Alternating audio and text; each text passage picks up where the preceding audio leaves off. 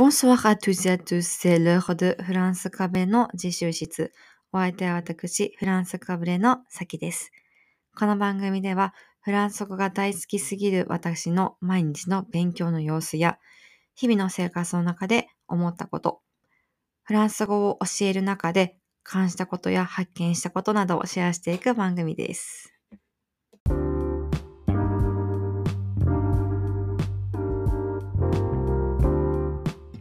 始まりました。フランスカフェの自習室、Je suis vous allez bien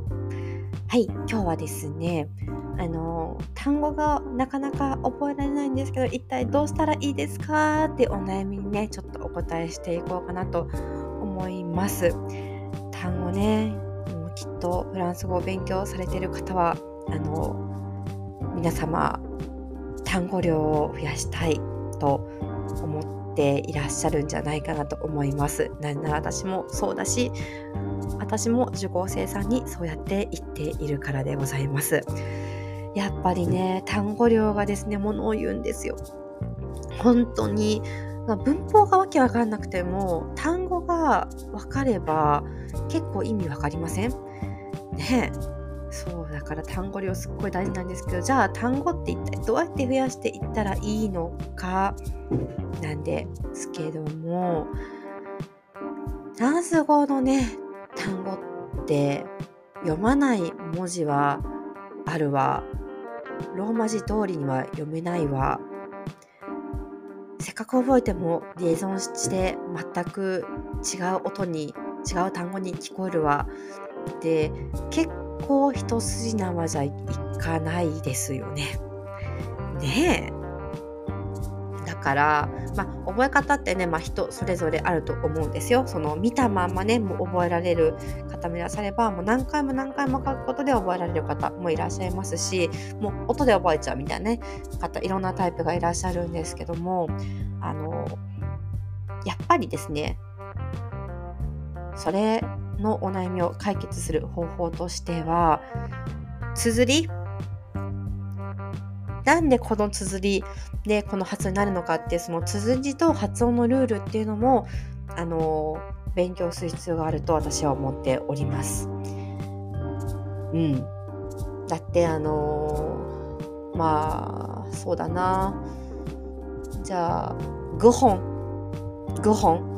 あの大きい小さいの大きいこれね超初級単語でございますがじゃあこれがなんでこうなんかグランデとかそうですね。グランデ なんかあれみたいスタバみたいだけど じゃないのか。ねなんでこれグホンなのかっていうのはやっぱりあのこの発音になるには訳があるわけですよね。でなじゃあなんでこの綴りなんでこのローマ字の並びでこの音になるのかっていうのを理論で学ぶとあのあこれこういう発音だからこの綴りだなっていうふうにですね、まあ、あの音から綴りを推測することもできるようになるわけですよ。えっと、よく私がこの綴り字勉強しといてよかったなって思うのはやっぱ仏研の時ですね。仏研ってあのディクテーション書き取りのがあるんですよ。こう CD から流れてくるフランス語の長ったらしい文章を紙に全部書くっていうあれなんですけどあれでたとえわけわかんない知らない単語が出てきたとしても発音から綴りを推測してでたまたま合ってたみたいなねこと結構実はあの 過去にあります。はい。であの発音しないねあの単語もちろんねあるんですけどもでもじゃああの発音しない単語の単語発音しないその何？し子音子音の次がじゃあ母音から始まってる単語であったらなんかこうねリエゾンしてくれるのが逆にあの一番最後の発音しない子音をあの理解する手助けにもなるわけですよ。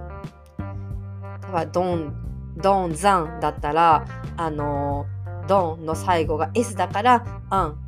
とリエゾンしてズの音が生まれてるわけなんですけどもこうやってあの逆手に取っちゃえばリエゾンって何の音で次のじゃ何の音で前の単語終わってたかなっていうのをあの教えてくれる素晴らしいシステムなんですよね。でこういうやっぱり勉強をしていくのがあの結構単語を覚えるのにも、まあ、発音の強化にも大事になってくるんじゃないかなと私はですね思っております。はい、このつづりのね勉強をしてから本当に私は世界がね変わりましたね。あのもちろんねこれってあの、まあ、気づ気づいたらこう覚えてたみたいな、ね、パターンもあるんですよ。こうね、5年とか10年とか結構ね、長い時間フランス語に触れてると、こう自然と、あのー、何かね、いろんなね、単語のこうサンプルを自分の中で 持っているような、ね、方だったら気づけばあこれってそうかこうやってあのこの単語だとこうやって読むからこの単語もこうやって読むんじゃないかなみたいなそういうふうにこう、ね、当たりをつけれるんですけどもやっぱり初心者の、ね、うちってこうまず教科書が読めないことがものすごくストレスになってくると思うんですね。でもあの何よりもねまず先にこのつづり字の勉強をしておくともそのストレスなく勉強ができるようになりますし単語も覚えやすいですし発音のね強化にもつながりますし本当にもう一石難鳥という感じでございますのではい。おすすめで